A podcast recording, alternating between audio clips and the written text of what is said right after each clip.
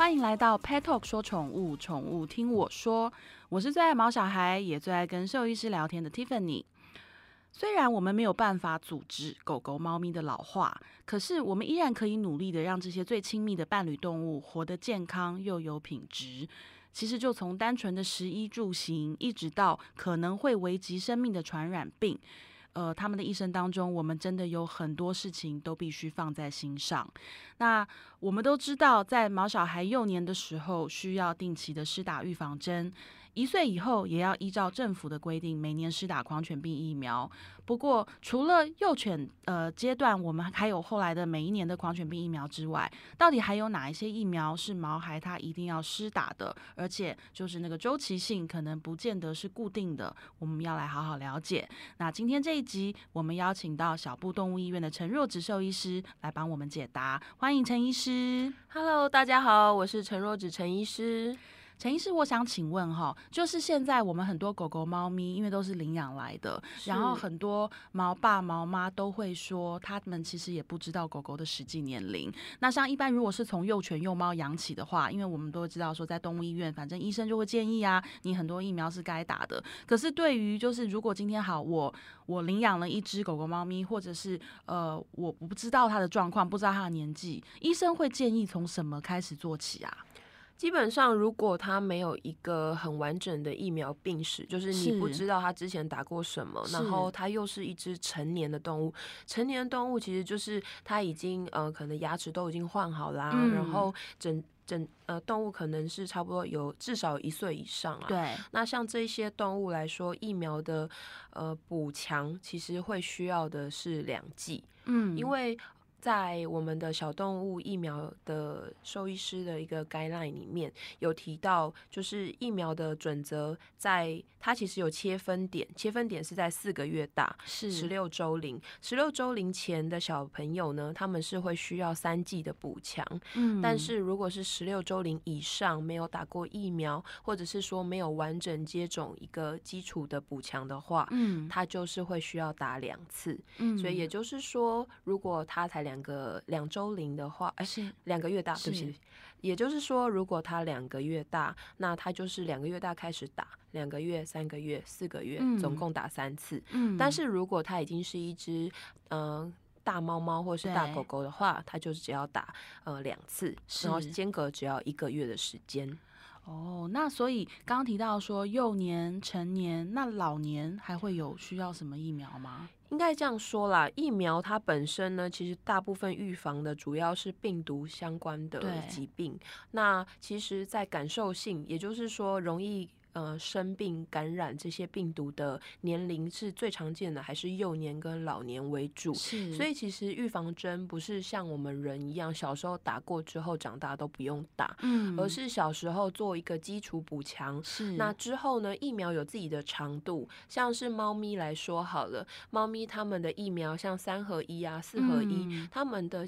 长度跟效期大概都会有两到三年的时间，嗯，因为每个动物它产生的抗体力加还有消耗程度都不一样，所以还是会建议是，呃，可以的话就是固定施打。那通常施打的间隔来说，如果是一般的预防性的疫苗，像是狗狗的，嗯、呃。七合一、八合一、十一合一、十合一，或者是猫咪的三合一、四合一这一类的疫苗，都会希望是至少两年到三年就一定要做补强。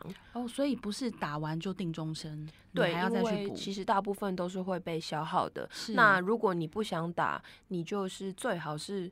像国外建议是说要做抗体力价的测试，是问题是你做一个抗体力价的测试可能就五六千块，对，但一支疫苗可能才一千块了不起，不如就去打一下，不如就打一下就做一个补强，它是没有办法就是维持呃一辈子的，是嗯，那像如果说今天好，我的狗狗它一岁嘛，那其实在它幼犬的时候该打的都打过了，那它下一个可能要去补强的时间就在它大概两岁左右的时候。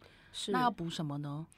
这样说好了，其实我们呃，我先从幼年动物开始讲好了。好，像幼年动物，如果是刚刚说的两个月、三个月、四个月，嗯，打到三剂，对，那在第三季的时候就会打狂犬病，对，所以那个时候会有两针，一针是狂犬病，那一针的话呢，就会是我们之前补强的那个，不管是狗狗的八合一、十合一，还是全效的疫苗这样。那猫咪来说的话呢，猫咪主要可能是以三合一或四合一为主，那五合一的话，我们会建议是打无佐剂。嗯、那猫咪也是一样，打到第三季的时候，你可以考虑打。呃，无佐剂的狂犬疫苗，那这样子的部分，接下来下一次的接种时间就会是一年后。嗯，那一年后呢？其实狂犬疫苗它比较特别，因为它是一年施打一次，是它也不用像其他疫苗这样做补强，而且这是政府规定的，狗狗、猫咪都要打。对，没错，因为它其实是人畜共通的疾病，嗯、所以为了要预防这个疾病的传播，所以在动物身上是每年需要定时接种的。是那。让你们好记的状态下，我们也是会希望你们就是每年回来打，嗯，两种疫苗这样子，嗯、顺便可以让我们看一下动物，顺便见见看看有没有什么其他的问题。是的，陈医师，你刚刚讲到疫苗中的佐剂、无佐剂，那请问佐剂是什么？因为佐剂就有点像是复形剂的东西，嗯，它其实就会夹带了这些。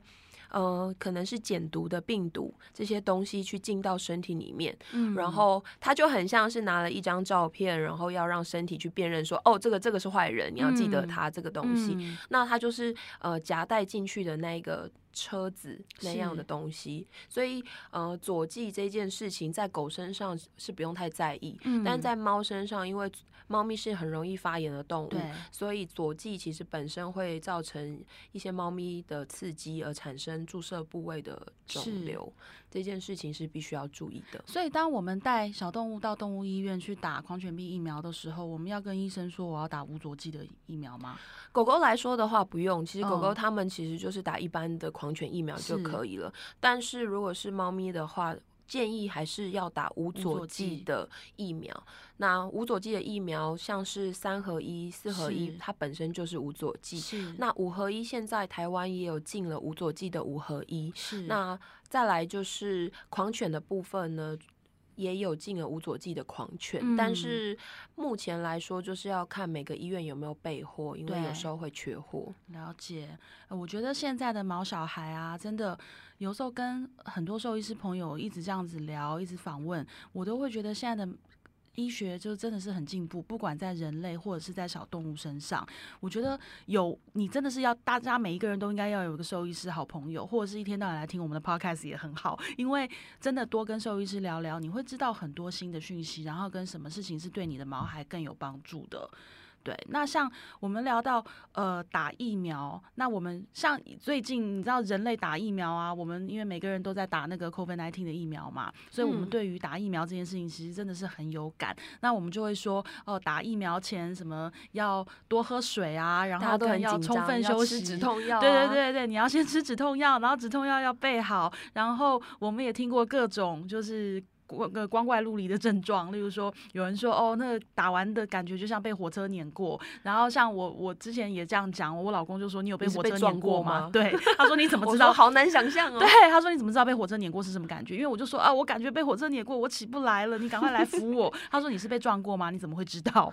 对，就是我们都会有很多的江湖传说，或者是真实发生的，就是那些不舒服的症状。那像狗狗、猫咪在打疫苗的前后，我们有什么要注意的事情，或者是说？有没有哪些疫苗是他打完可能会特别不舒服？我们可以怎么帮他？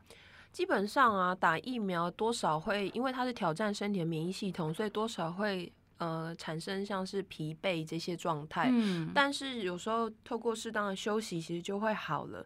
那也不用太因为担心副作用而不去施打，因为其实在，在呃好坏的评估下，你也知道，如果像是幼年动物，如果它很容易感染这些病毒问题，对，像是呃猫瘟啊，或者是呃犬小病毒啊这些问题，都是致死率很高。对，但你不打，它有可能就染病，然后很容易死亡。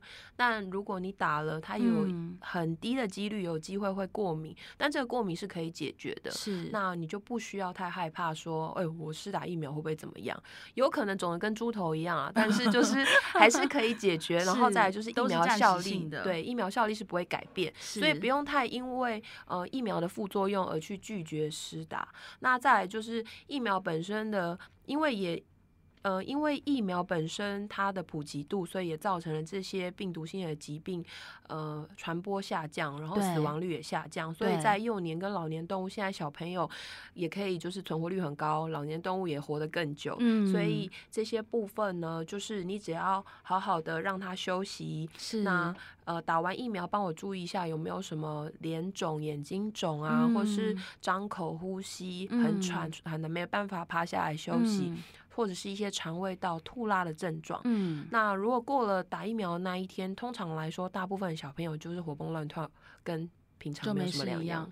我的狗是那时候打完回家就昏睡了一整天，对，会比较累。我就是跟我儿子说不要吵他，不用摇醒他，真的 没有啦。就是如果他真的很怪，连饭都不吃，那就不对。但是如果他是累累想要休息，那就是让他好好休息。那那一段时间也尽量不要做刺激他的事情，像是狗狗，你就不要每次再把它抓去洗澡啊，或是带它到处去走跳、到处去玩，因为其实他们在那个时候被疫苗挑战，他们其实就已经比较容易。累了，那还有多的事情刺激他，有可能就很容易生病。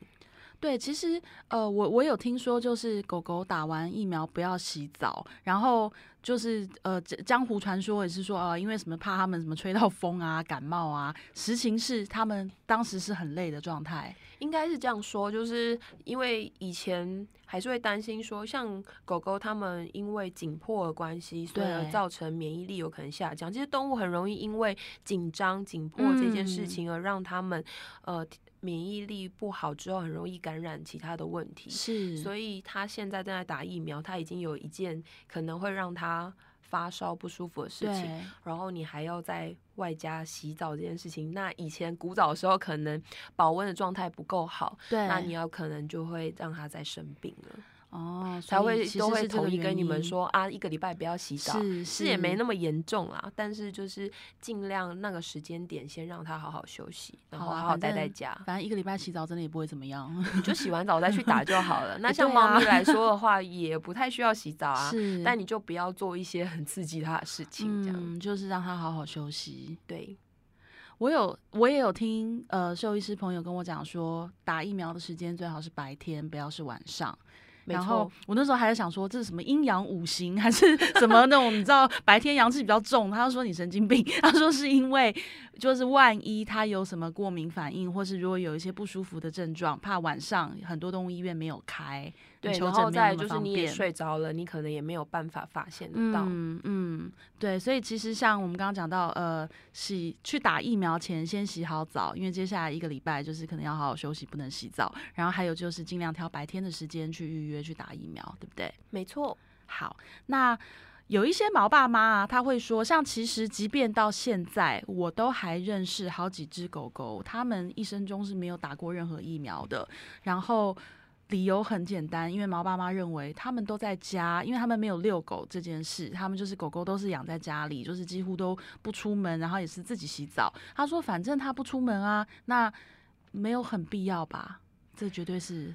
应该这样说，我觉得不，你不呃，狗狗不出门，不代表你不会出门。是，那你会出门，你就有机会把病源带回家。对，因为呃，不管是我们的鞋子、衣裤，都有机会带，不管是虫虫啊，或者是这些病毒啊，这些东西回家。那有一些病毒，其实它在呃衣物上，其实环境中可以留存至少半年。对，那像如果你刚好接触到这些病毒的。东西，或是排泄物，或者是这些飞沫的东西，那回到家之后，它如果去舔咬你的身上衣物，就有可能被传染。那可能年轻的时候，他们抵抗力比较好，但到了老年之后，他们可能免疫力、抵抗力比较差，然后如果又不小心沾染到这个病毒，就有可能会生病。我先生就曾经做了一件事情，我觉得他 man 爆了。就是我一直都觉得我先生对，就是相较于我跟我儿子，就是每天抱着我的狗亲啊、爱啊，就是爱到不得了。就是我先生 比较比较冷淡，因为他是一个比较理性的饲主。然后呢，就是我们每次都开玩笑说：“哦，你一点都不像孩子的爸爸，你像房东先生。”然后呢，结果直到有一天，就是我们带狗狗去公园，然后就有小孩子在玩，然后那个妈妈就跟小孩说：“那小孩就想要过来摸我的狗。”狗，结果那个妈妈就跟小孩说，狗狗很脏，你不要摸。然后就后来我老公就非常和颜悦色的跟我们家狗说，你不要靠近人，人很脏。他就说人，然 后你才脏，你全家都对，你全家都脏。然后他就很和颜悦色跟他说，你不要靠近人哦，不要随便给人家摸，因为人很脏。我就当时你知道，我就跟我老我想说，哇塞，你怎么会反应好快哦？对，然后跟你怎么会冒出这样子的一句话？然后我现在想，我我们等下是要打架了吗？就后来我老公就说，本来就是啊，人才脏啊。他就说，狗狗它的生活很单纯，它每天就是在这样的环境里，可是反而我们每天进进出出，我们去过这么多地方，接触这么多人，我们会带什么病菌回家给他？其实是我们比较危，他比我们危险吧？就是我们才是那个容易带病菌进进出出的人，真的。像那些不出门的动物，我们身上有时候就会看到跳蚤啊。然后看到带回去的，其实是对，是我们自己带回去的。是。那像病毒这件事情也是，当然有时候啊，像老年动物，其实，在疫苗的那个 guideline 里面有说到，就是像猫咪一些有慢性病，对，像肾脏病的猫咪，它们可能在疫苗上施打需要斟酌，就是因为它们身体的代谢没有那么好。嗯。那打疫苗的话，可能就必须。呃，如果身体抗体力价有够，或者是说它真的环境相对的真的比较单纯，就是可以尽量避开，是因为有可能会造成肾脏的负担。嗯，但是在狗或是在其他的年纪的动物身上是没有这样子的呃病例，或者是这样的研究指出有意义的啦。所以我觉得在衡量之下，打疫苗可以产生的保护力是比较好的。然后你们又不用去。担心说会不会老年的时候产生了这些问题？对，因为有时候真的是不要冒险。因为像我也听说过有有有人讲说，哦，他们家住在二十几层楼的高楼，他说，所以他的狗，因为我就说你的狗有没有吃那个寄生心丝虫药、心丝虫药、那寄生虫药？他就说没有，因为我们家住在二十几楼，不会有蚊子。可多了。我就说你不知道蚊子会搭电梯吗？对呀、啊，蚊子就会搭电梯啊！我就遇到过住十四楼然后得心丝虫啊。对啊，就是 我现在想，蚊子会搭电，蚊子很厉害，好不好？他们每天都有那个攻略，这怎么跟那个人类就是 fighting。对，对我就说蚊子会搭电梯啊，就是你电梯上上下下，你不会把蚊子带进来吗？他说没有啊，我家都没有蚊子啊。猫也其实也会被传染，所以心思从现在我们都希望是猫也要一起做预防。是，所以在全校型的那些预防药，其实猫跟狗每个月都要记得。点或者记得吃，嗯、其实预防药很多东西，有些人会把疫苗跟就是寄生虫预防药搞混。是，那疫苗是打针的，然后它其实针对的是病毒性为主，但是如果是像是。吃的或是点的，它那个主要是寄生虫的部分。对，那这些东西都会建议要预防啊。那对身体的负担，其实老实说都很小。对，那如果你真的有疑虑，说我们家的动物真的很老了，有没有这个必要？对，那还是跟兽医师去做一个讨论跟评估，会是比较好。像我之前就跟朋友聊到，我说，哎、欸，其实政府现在规定说一年要打一次狂犬病疫苗，我觉得还挺好的，因为呃很多动物就是它除非生病，否则它是真的可能三年四年都没有进过动物医院去检查过一次。对啊，他就说哦，我这辈子都很好啊，是来医院才出事的。我想说，呃，是有事才来医院吧？因为你不来也不会被发现啊，真的。可是像我就有一个朋友就很好笑，我就会因为你知道，我们都职业病上身啊，我们只要看到动物都会问说，哎、欸，他有没有吃吃那个。吃内外寄生虫药啊，有没有点药啊，有没有打预防针啊，都会这样聊一聊嘛。然后我就也是同样问我朋友，我朋友就说有啊有啊，他都有吃。我就说哦，那那个呃要记得吃哦。他说对，他一年吃一次。我说什么叫一年吃一次？就是有有这种药吗？有这么长效吗？他就说没有啊，就是每一次呃带他回去那个，他说我们定期都有去做健康检查，因为就是要回去打针嘛。他说那打完针的时候就顺便买了药，然后就吃。我就就吃那一次，对。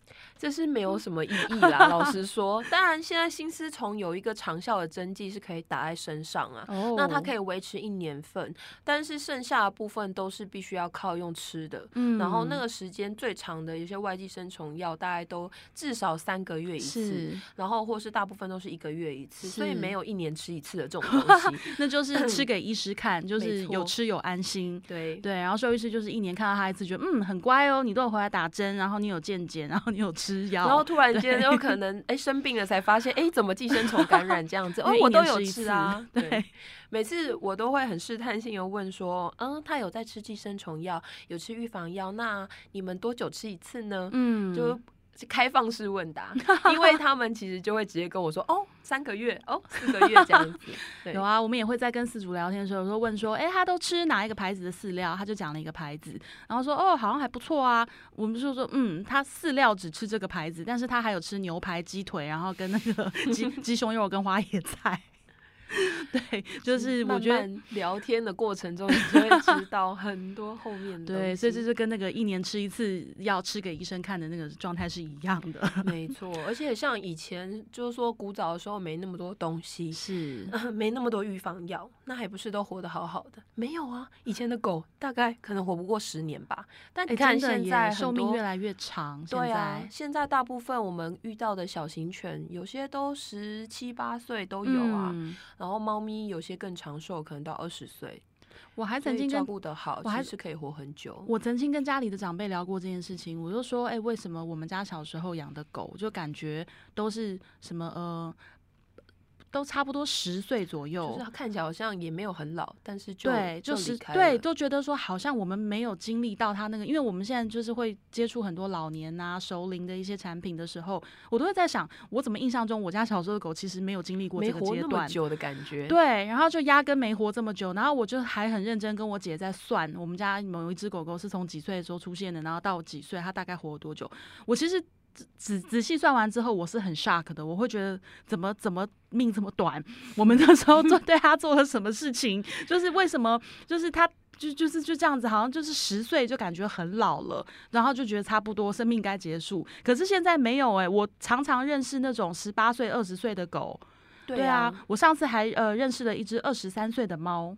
哦，那真的很厉害。对，我说小孩大学都毕业都硕士嘞，他还在。我说好厉害哦。啊、所以其实现在医疗医疗的进步真的是有让年龄，就是让这些动物年龄更长寿。当然，相对的老年的疾病会更更多啦。嗯，那所以在这些不管是预防的部分，或者是在营养的补强，都会需要再更注意啊。对，所以其实就回到我们今天一开始讲，我们没有办法阻止，就是小朋友老化，他们终有一天都会面临到老化，然后可能会有一些疾病的出现，可能会有一些退化的问题。可是至少在他这一生当中，我们能够做的，呃，就先从最基础的保护做起吧。因为既然现在医学这么进步，疫苗都有了，药都研发出来了，而且在动物身上，他们都是呃具有一定的保护力，然后更是安全的，那我们干嘛不用呢？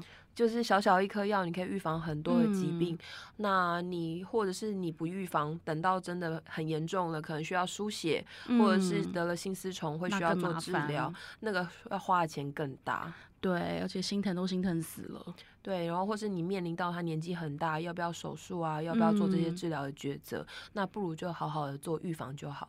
像每次聊到用药或者是疫苗这一类的问题，我都非常喜欢跟陈若芷医师聊，因为呃，我觉得他很厉害。他不仅有，就是他不仅是一位兽医师，他还有人类的，就是药师的资格。